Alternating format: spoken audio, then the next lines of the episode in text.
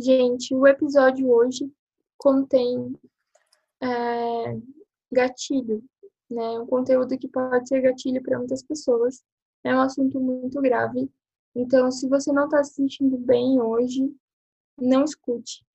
Escute em outro dia. E se o conteúdo do podcast for um gatilho para você, não escute.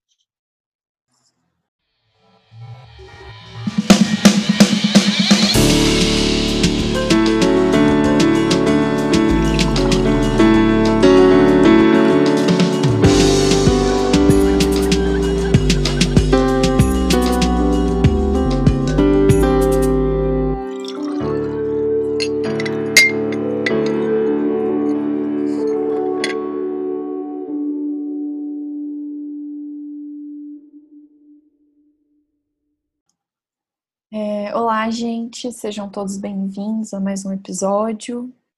É, hoje, por se tratar de um assunto tão difícil, tão pesado, a gente deixou de lado nossas, nossas receptivas calorosas para vocês. É, bom, sentem-se, fiquem acomodados para vir conversar com a gente um pouquinho, peguem um chá de maracujá para se acalmar, uma água e bora conversar hoje com a gente. Meu nome é Bárbara Manganotti.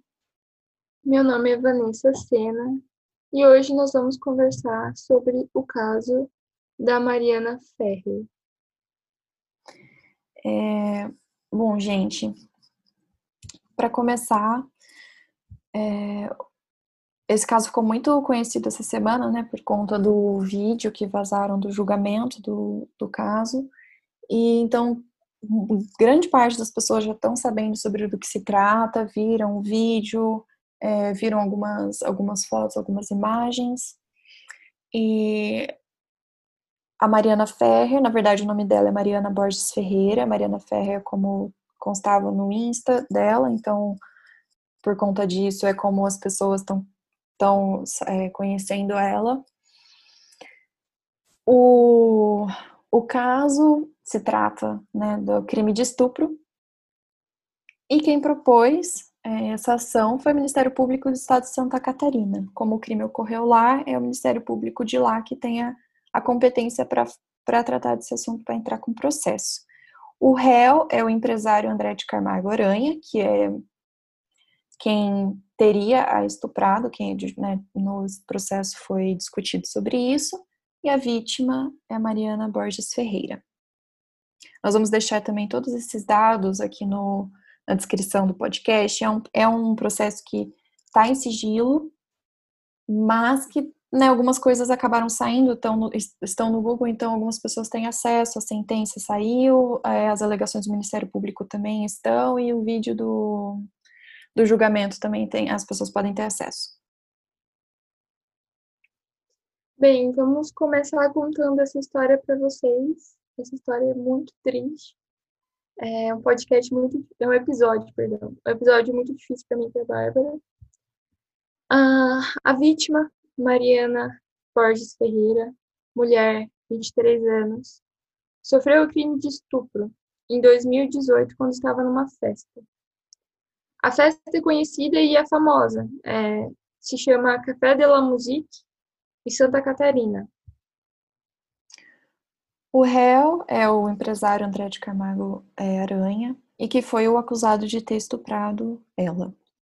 O caso, então, foi proposto pelo Ministério Público, como eu falei, e ele seguiu em trâmite desde é, um tempo atrás até recentemente, quando a sentença foi dada e que saiu há uns dias atrás. Bem, a Mariana foi à festa no dia 15 de dezembro de 2018 às 20 horas ela foi dopada, ela ingeriu alguma substância que a fez perder a consciência do que estava acontecendo à sua volta. Gente, para deixar claro aqui, os crimes de estupro, é, eles são todos lastreados pela, pela, pelo depoimento da vítima. Então, é a prova principal. E é por isso que aqui a gente vai contar o lado dela, sim.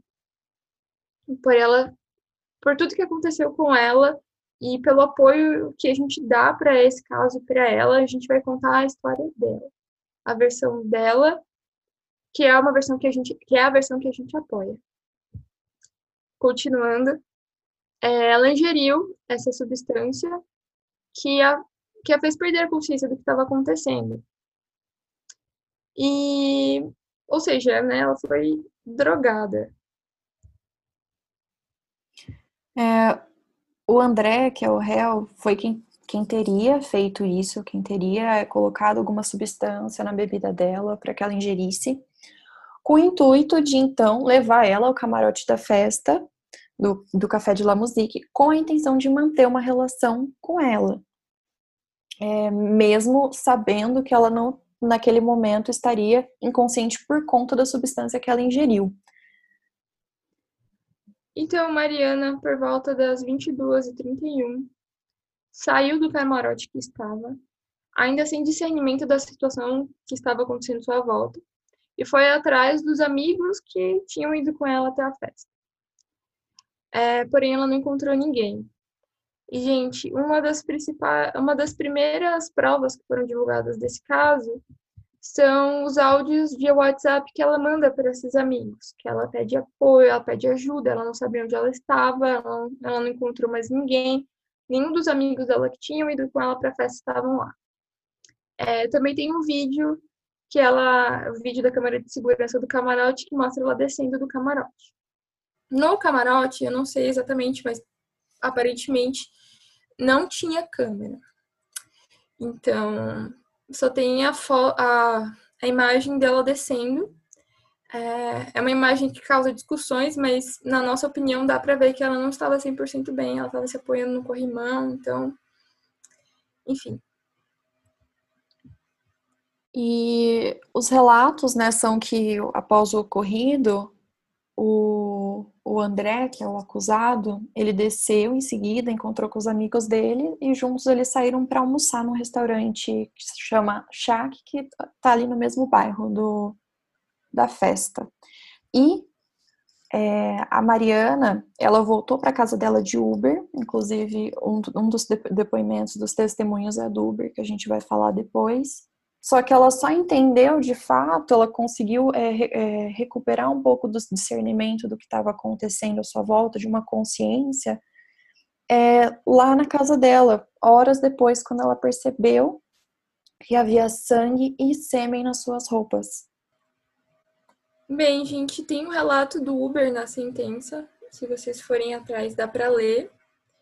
E ele fala que ela chorou o caminho todo, chorou muito aparentemente ela não estava bem. Ele falou que não tinha cheiro de álcool no carro, né? Então, aparentemente ela não estava bêbada, mas que ela não tinha atitudes normais. Ela ficava repetindo as mesmas frases. Ela ligou para a mãe chorando muito. É... Ela só repetia que não tinha amigos, que não tinha amigos. Ela estava se sentindo abandonada, sozinha e com medo. Queria que chamasse o pai dela. Queriam que chamasse o pai dela. É... A mãe foi até o carro para buscá-la e para pagar o Uber. E aparentemente, é, o Uber, é, eu posso até ler o relato dele brevemente.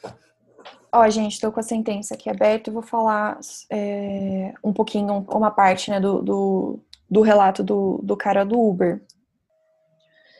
Que quando ela entrou no carro, ele perguntou a ela se estava tudo bem. É, perguntou se não estava bom lá dentro, ela disse que não estava. Ele percebeu que é, antes dela ligar para alguém pelo celular, ela, ela começou a chorar. Após um quilômetro da corrida ter começado, ela começou a chorar e ligou para alguém. Ele percebeu que ela falava com a mãe dela naquele momento. Ela, ela chorou durante toda a conversa é, chorou muito e só repetia que ninguém tem amigo, não pode confiar em ninguém. Cadê meu pai? Quero meu pai. Ela repetia essas mesmas coisas. A impressão de que se tinha, de que o motorista tinha, é de que de alguma forma ela estava alterada. Ela não aparentava estar embriagada, mas que ela, ela estava com a roupa vestida é, mas que durante a viagem, depois dela começar a chorar, ela começou a demonstrar uma certa alteração de que não era normal, de que ela não estava normal. Quando ela chegou no destino, que a mãe dela foi buscar ela no carro, ela já estava se acalmando, ela estava mais equilibrada. ele relatou aqui que a passageira estava aparentemente alterada por efeito de alguma substância, pois normal ela não estava. Ele não sabe dizer qual substância era, mas era algo que tirava a pessoa da normalidade. A impressão é de que ela estava alterada por alguma substância, ele, o motorista disse repetidas vezes aqui no depoimento. Bom, ai, isso é muito complicado. É muito é. difícil ler isso, gente. É... São tiveram várias testemunhas, né, em processos assim, em processo penal, muitas vezes para apurar o crime que aconteceu.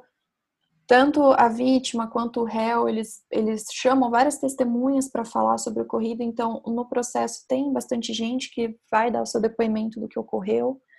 É, e o juiz, na sentença, aqui, ele chega e fala. É, então, ó, teve várias testemunhas. Teve tantas testemunhas do, do réu, do André, quanto por parte da vítima.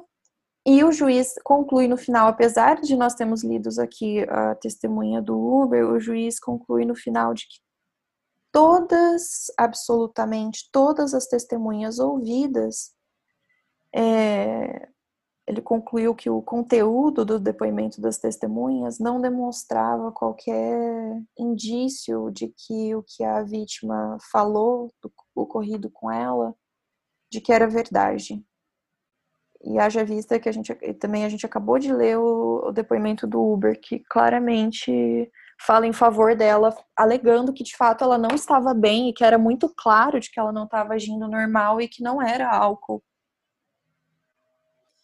Bem, infelizmente, a sentença eu acho que todo mundo sabe. É, o réu foi absolvido, porque, como a Bárbara falou, isso foi um dos pontos da sentença, né? Que o, réu falou, o juiz falou que a prova principal efetivamente é o relato dela, mas que não tem nada que suporte o relato dela. E claramente isso não é verdade, como a gente já pode perceber pelo relato do Uber. É, claro que o processo inteiro está em segredo de justiça, gente, então a gente não tem acesso a tudo. Mas essa parte para a gente já foi um, um ponto conflitante aí.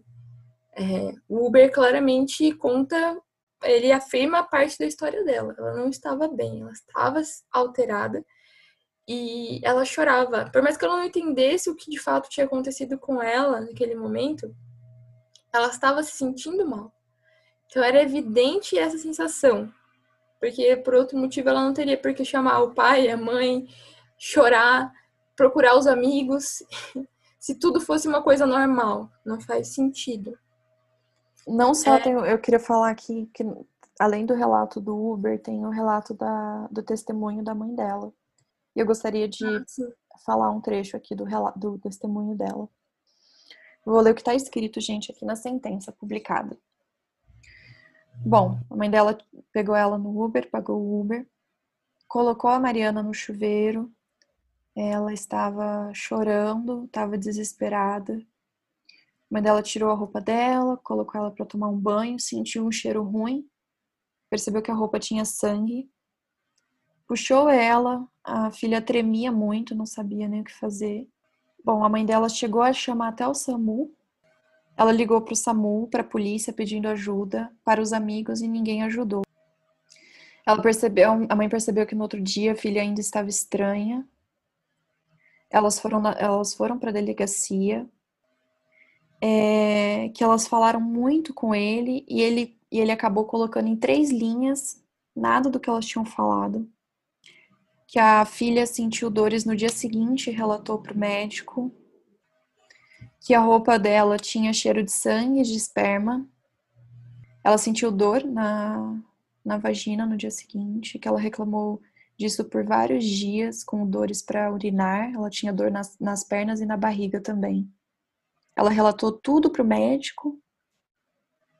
É, quem atendeu foi, foi um homem, foi um médico homem. Essa parte aqui que relata um pouco sobre o que ela percebeu de atitudes estranhas da filha. Gente, é um relato muito difícil de ser lido aqui, de a gente comentar, porque a justiça, a polícia, os médicos, quando uma vítima de um ato tão hediondo como esse é, deve, ela tem que ser recebida, ela tem que ser acolhida da melhor e da, da melhor forma possível. Tanto o médico vai fazer o exame, tem que ter o carinho, o cuidado e a percepção de entender que ela está fragilizada, quanto o delegado tem que entender e tem que apoiar o relato dela. É, quanto um juiz tem que perceber e entender que ser mulher no Brasil não é uma coisa fácil. Bom, gente, o que a gente queria trazer de, de informações sobre o caso é contar para vocês o que a gente viu aqui na sentença. Tá, tá liberado para quem quiser baixar, quem quiser procurar no Google e ler. Mas é importante a gente falar das atitudes que tiveram todas as partes envolvidas no processo. É, no julgamento, no vídeo que lançaram, inclusive a postura do Ministério Público, não só no julgamento, mas como ao longo do processo é, foi para provar a inocência né, do réu, do André. E em muitos momentos o Ministério Público é, ficou sustentando é, a tese de que ele não, não teria tido a intenção de estuprar ela, de que ele não sabia que ela estava em um estado de inconsciência, de não discernimento da realidade. O juiz, no julgamento, ele não teve nenhum tipo de atitude que pudesse impedir é, todas as humilhações, as palavras que estavam denegrindo a imagem da, da vítima naquele momento. E na sentença, o juiz chega a falar com todas as palavras de que as provas colhidas, a soma das provas, né, os testemunhos, as pessoas que foram falar, os vídeos, as imagens, tudo mais, é, eles contradiziam entre si todas essas provas e que, portanto, não era possível provar o que tinha ocorrido, apesar do, do relato dela, do relato do Uber, do relato da mãe e da, do vídeo mostrando ele saindo do camarote. Tanto os áudios do WhatsApp também, que ela pede ajuda para os amigos. Gente, é, nesse momento eu fico um pouco revoltada, então desculpa a maneira como eu vou falar agora, mas o Ministério, Ministério Público, para mim, é, não tem sentido nenhum, não faz sentido as alegações do Ministério Público. Me desculpa, gente. O Ministério Público alegou que o acusado tinha incorrido em erro de tipo. Gente, vou explicar de uma maneira mais fácil para vocês. O que, que é erro de tipo? O erro de tipo ele está vinculado à falsa percepção da realidade do agente ao praticar determinado fato considerado crime. Ou seja, o, o autor desconhece ou se engana a respeito da descrição legal do crime. No caso específico, o agente praticou um crime ao errar a percepção da consciência da vítima e do seu consentimento para o ato. Ou seja, o Ministério Público falou que o agente não teria como ter percebido que a vítima não queria aquilo né, que ela não queria ser estuprada. Gente, isso não, não faz sentido. Então, como ele errou na percepção de que ela estava consciente ou não, ele errou nisso, então ele não teve a intenção de estuprar. Pois quando o acusado incorre em erro de tipo, ele ainda pode ser penalizado, só que pela modalidade culposa. A culposa justamente é quando a pessoa não tem, ela, ela não, não tem a intenção é, da prática do crime. É que culposo lembra a gente a culpa, né? Mas é. no direito penal significa outra coisa. Então, é, ele não poderia. E como não existe estupro culposo, que é um absurdo, é um absurdo. Não existe é, essa a modalidade culposa do crime que ele estava sendo acusado, que é estupro. É, o Ministério Público falou que não se pode penalizar alguém por um erro, por um, é, um, um, tipo penal que não está previsto em lei. Então, o Ministério Público alegou absolvição, foi atrás da absolvição do réu. Uma coisa que para mim não faz sentido nenhum. É... Falar que ele não sabia se ela queria ou não. Se ela não falou com todas as palavras que ela queria, o quê? O que está acontecendo? Eu não estou entendendo, gente. Se ela não virou pro cara e falou, eu quero, falou com todas as letras, não tem como. Tinha, não... Eu tinha consciência disso, né? Então, essa daí é para mim não faz sentido. OK, a teoria ela é perfeita nesse sentido, ela serve para várias coisas, a teoria do direito faz sentido, mas nesse caso prático não faz sentido. E por mais que o Ministério Público tenha alegado que não usou é, o termo estupro culposo, né? Se você segue a linha de raciocínio dele lendo as alegações, faz sentido que sim, ele, ele enquadrou a atitude do agente como estupro culposo, ou seja, ele não tinha a intenção de estuprar. Não existe isso, gente. Estupro é doloso. O estuprador sabe que ele não tem consentimento, ele não teve consentimento da vítima. Bom, gente, vamos falar aqui um pouco sobre o que é estupro, a gente conseguir é, situar aqui que, que, que é o negócio, qual que é o problema. As pessoas geralmente alteram muito o que, que significa estupro, quando é estupro e quando não é. É, não se trata de sexo, aliás, odeio quando as pessoas usam o termo ah, é, fez sexo com ela. Não é. Sexo é quando, somente quando é consentido. Se a pessoa não, não, ela não falou que ela gostaria de expressamente de ter aquela relação, se ela não tinha como dizer não, seja por conta dela é, ter ingerido bebida, estar embriagada, seja por conta de uso de substâncias químicas ou por conta da situação também não permitir que ela demonstre, é, ela não consiga parar aquela situação, não consiga dizer não, não consiga se livrar daquela situação. Tudo o que acontece é estupro. É, é um absurdo falar que, que o cara manteve um, um certo tipo de relação como que ele não vai saber se ela está afim ou não? Claramente você tem como perceber se a pessoa quer ter, manter uma relação com você, ela vai dizer, ela vai mostrar, e se ela está embriagada, se ela está sob efeito de qualquer substância química, ela não tem como ter discernimento daquela situação. É estupro. A mulher está dormindo? É estupro. A mulher está bêbada? É estupro. Ela está tonta, andando, de, né, querendo sentar em algum lugar? É estupro. Ela falou não, é estupro. Ela começou não... dizendo sim e disse não no meio da, da situação e você continuou, é estupro. Isso mesmo. Então, se ela não está plenamente bem, capaz, é estupro. Vamos deixar claro aqui, é estupro. Então é, então é por isso que essa, essa alegação do Ministério Público é tão problemática, errada, em tantos níveis, e fora o fato de que todo o processo é composto de homens que não têm a noção do que é ter o medo de perder a dignidade enquanto pessoa. E é isso que a gente vai problematizar agora, porque a gente trouxe os dados da, de todo o caso para contar para vocês, para quem tinha dúvida, para quem não tinha entendido muito bem o que tinha acontecido. Mas, gente, por trás é, de todos os crimes no Brasil, por trás de toda, toda essa. de todo o direito, tem problemáticas sociais extremamente graves é, enquanto sociedade no Brasil. E é isso que a gente vai aqui denunciar. Bom, gente, só para explicar um pouquinho que isso é muito interessante, a criminologia é um estudo aqui da, da, da área do direito penal que ele vai estudar para além do direito, tentar entender o crime, quem é a vítima, quem é o réu e tudo mais, o que acontece, ele tenta compreender todas as problemáticas sociais que envolvem a situação.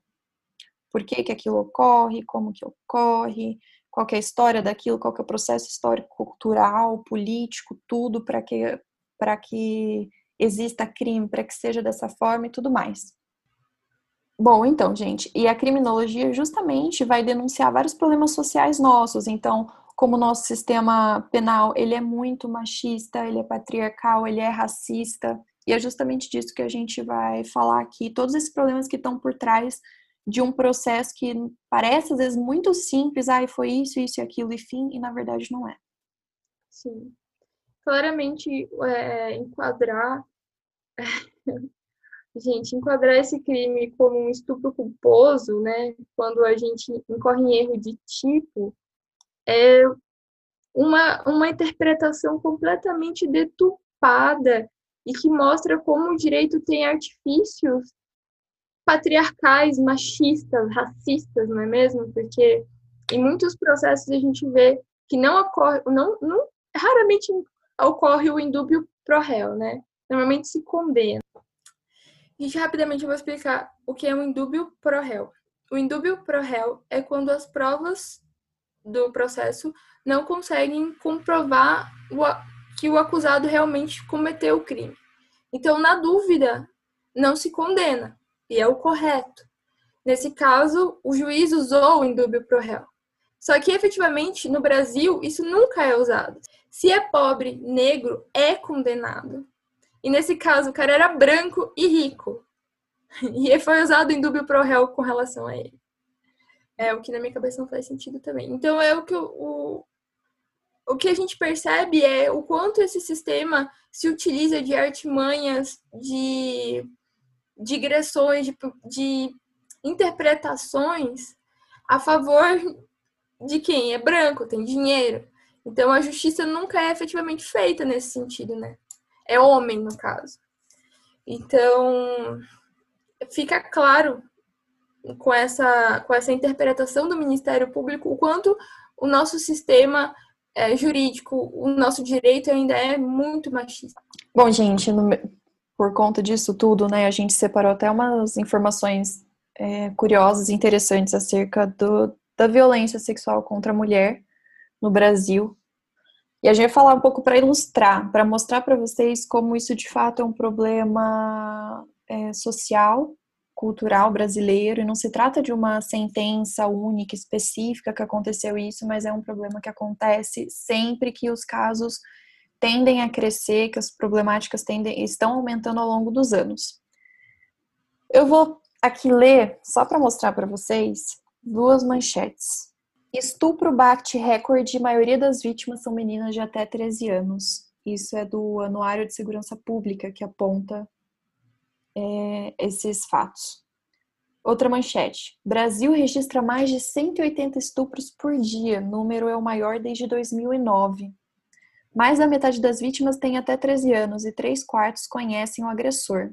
que mais? Olha aqui, gente. É... Dados de estupro no Brasil. Primeiramente, uma coisa muito assustadora é que esses dados que a gente tem hoje, essas informações que a gente tem, podem representar apenas 10% do total. Porque geralmente as mulheres não denunciam e muitas vezes até a mulher não tem consciência de que o que ela sofreu foi um estupro, por conta da nossa é, sociedade ser tão machista, tão patriarcal. Muitas vezes a gente desmoraliza tanto a situação do que, que foi ocorrido que nada é estupro. As mulheres às vezes nem têm consciência de que ela passou por aquilo e ela efetivamente passou. Só para falar um, uns dados interessantes. Esses dados são de 2018, gente, então pode ter tido aí mudança nos dados, um aumento deles. É, ele é pelo Atlas da Violência. E ele mostra que 49.497 casos de estupro são registrados nas polícias brasileiras. Tem 22.918 estupros no registro do SUS. Considerando a subnotificação, estima-se que ocorram entre 300 mil e 500 mil estupros a cada ano. Isso contra a mulher, tá? Não, não, aqui não estamos falando em relação aos estupros que podem também ocorrer em relação ao homem e isso elevaria uma média para 822 a 1.370 estupros a cada dia no Brasil. Gente, é muito triste, é muito revoltante. Eu estou muito revoltada nesse podcast.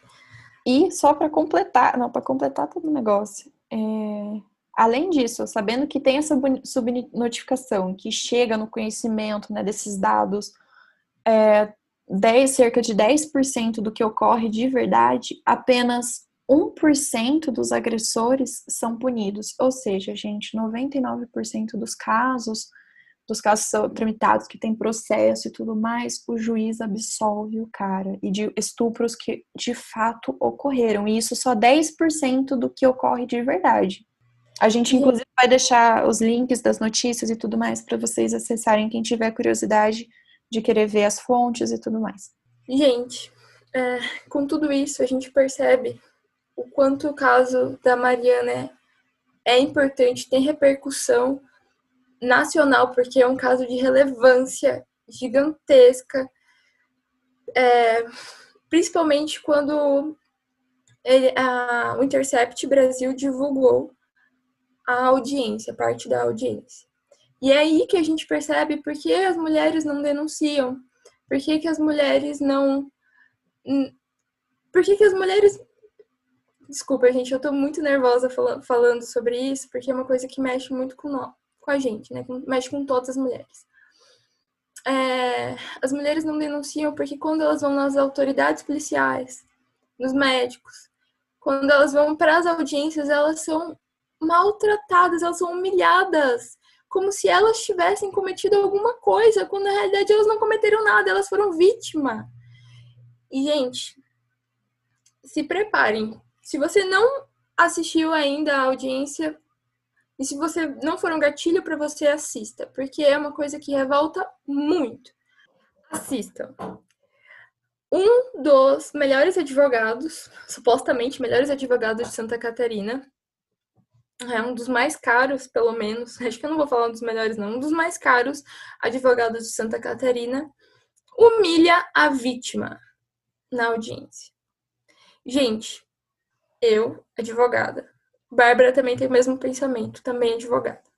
Quando a gente estudou, a gente estudou direito, a gente entende o quê? Que um advogado de defesa, ele defende o réu, certo? Então, o trabalho dele naquele momento seria de comprovar que o réu não tinha cometido o crime e de mostrar que ele era uma boa pessoa, enfim, uma reputação ilibada e tudo mais. O advogado simplesmente não faz isso e ataca a vítima como se ela tivesse cometido um crime.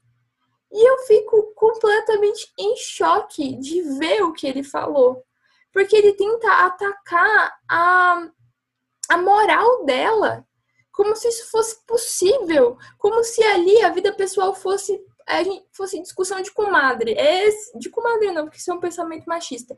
De compadre, eu vou falar desse jeito. Como se ali o, o assunto fosse a vida pessoal de cada um. Então eu vou ler o que ele falou, para vocês se revoltarem comigo. Ele fala assim, e ele faz gestos que sério. É, ele fala assim: Eu jamais teria uma filha do seu nível. Peço a Deus que meu filho não encontre uma mulher como você. Essa foto foi extraída do site de um fotógrafo, onde a, onde a única foto chupando o dedinho é essa aqui, e com posições ginecológicas. E ele continua: Por que você apaga essas fotos, Mariana? Não adianta vir com o seu choro dissimulado, falso, com essa cara, com essa lábia de crocodilo. A menina estava desmoralizada. Ela foi atacada. E, gente, eu não sei. Na minha concepção de um bom advogado, ele teria que vir com argumentos, né? E não chegar falando, ah, pelo amor de Deus, Mariana, ah, não sei, eu não consigo pensar isso em outro, um outro tipo de audiência, né? É, seja por, por qualquer, qualquer outro caso, não sei, de uma indenização virar pro juiz, ah, pelo amor de Deus. Tipo, não existe isso, não, não existe, não existe atacar a vida pessoal. Imagina o outro advogado vir e fala assim, sei lá, ah, e você que traiu a sua esposa? Ou, ah, você. Gente, vai virar um quê? Não, não faz sentido isso, não faz sentido. Desculpa, estou um pouco revol... estou um pouco não, estou revoltadíssima, estou Nossa. tremendo gravando esse episódio.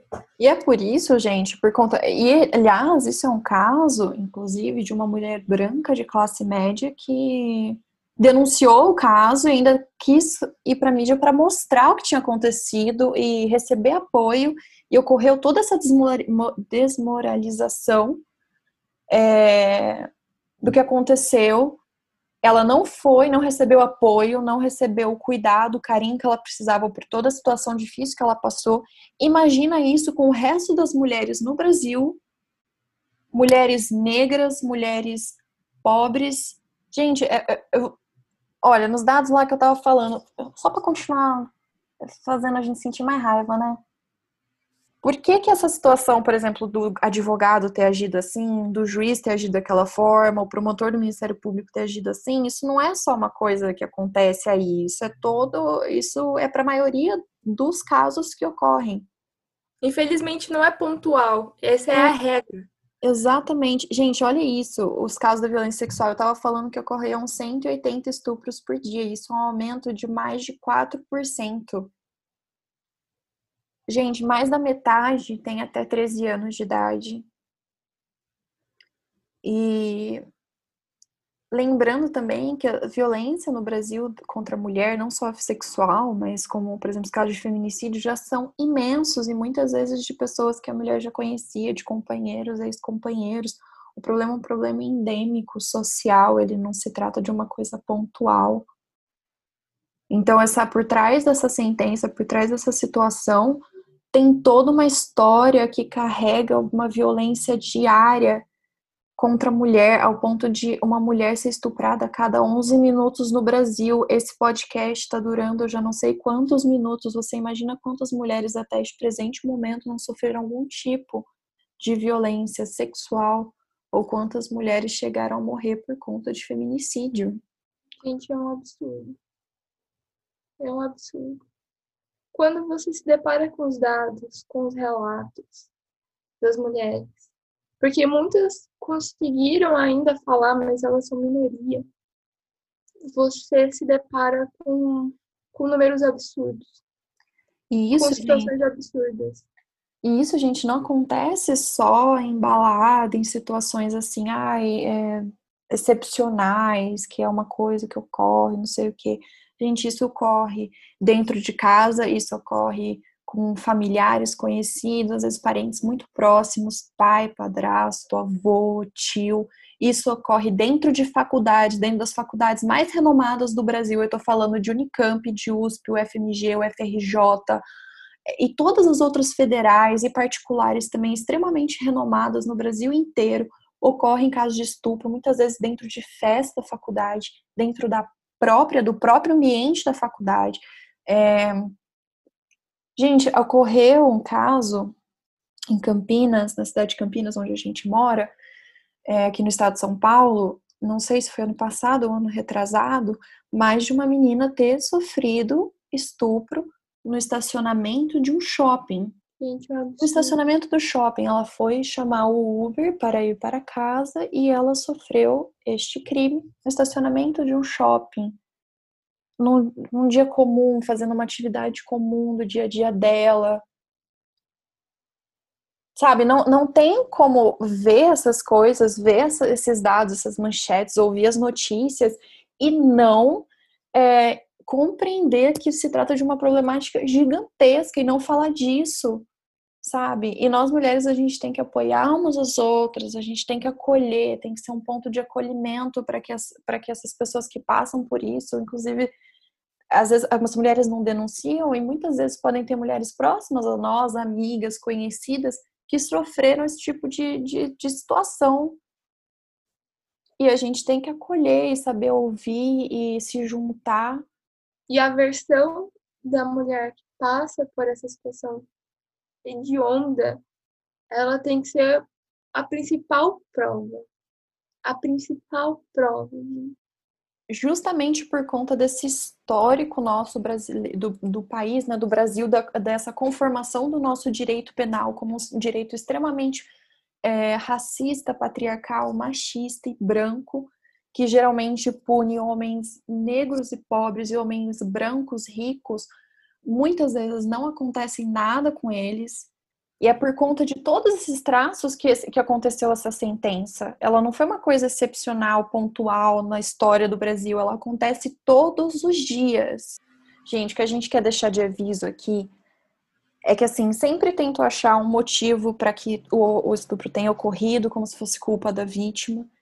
E a gente queria deixar muito claro que não importa a profissão, a roupa que a pessoa usava, o tipo de cabelo dela, o sapato que ela estava usando, se ela tinha unha com esmalte, sem esmalte, se ela estava independente de qual hora na rua, no supermercado, no shopping, na balada, na casa do amigo, na casa dos pais, não sei o que, na igreja, não importa absolutamente nada. Nada justifica uma violência contra a mulher, não importa a profissão, não importa nada. Inclusive, no mundo inteiro, não só no Brasil, as pessoas têm falado muito sobre isso e tem muitas denúncias, tem até artista falando sobre. É, eu acho que eu cheguei a ver. É, bastante gente estava compartilhando há um tempo atrás. Acho que teve algum artista que estava. Ele pegou as roupas de muitas mulheres que sofreram algum abuso sexual e mostrar as roupas que elas estavam vestindo naquele momento que elas sofreram aquele abuso. Para mostrar para todo mundo que fica falando que roupa é chamativa ou qualquer coisa assim, que não importa a roupa que a mulher use, isso não justifica. Ai. Nada disso justifica, gente. Nada disso justifica. Bem, esse foi o episódio de hoje. Terminamos ele muito revoltadas. Espero, esperamos que isso chegue a um grande, a um número imenso de pessoas para ter essa conversa, porque essa conversa ela é muito, muito necessária. E eu acho que assim, o assunto, na verdade, ele vai muito além, né? A gente poderia ficar horas aqui denunciando todas as problemáticas sociais aqui do Brasil. Mas como é também um podcast, a gente acaba falando de uma forma mais geral, por mais que a gente tenta trazer dados e tudo mais. Então, se alguém tiver dúvida, quiser compartilhar alguma informação interessante, vamos conversar mais. É, o Brasil tem diversas questões, principalmente em relação ao direito penal, nosso sistema carcerário, que são extremamente preocupantes e, e que a gente tem que falar sobre isso. E a violência contra a mulher é algo que está crescendo no Brasil ao longo dos últimos anos e a gente tem que falar e tem que denunciar isso sim. Sim, e tem que dar apoio umas às outras, sempre. Sempre, gente. Depois da denúncia, antes da denúncia. Mexeu com uma, mexeu com todas. Até o próximo episódio. Até o próximo episódio, gente. Tchau, tchau.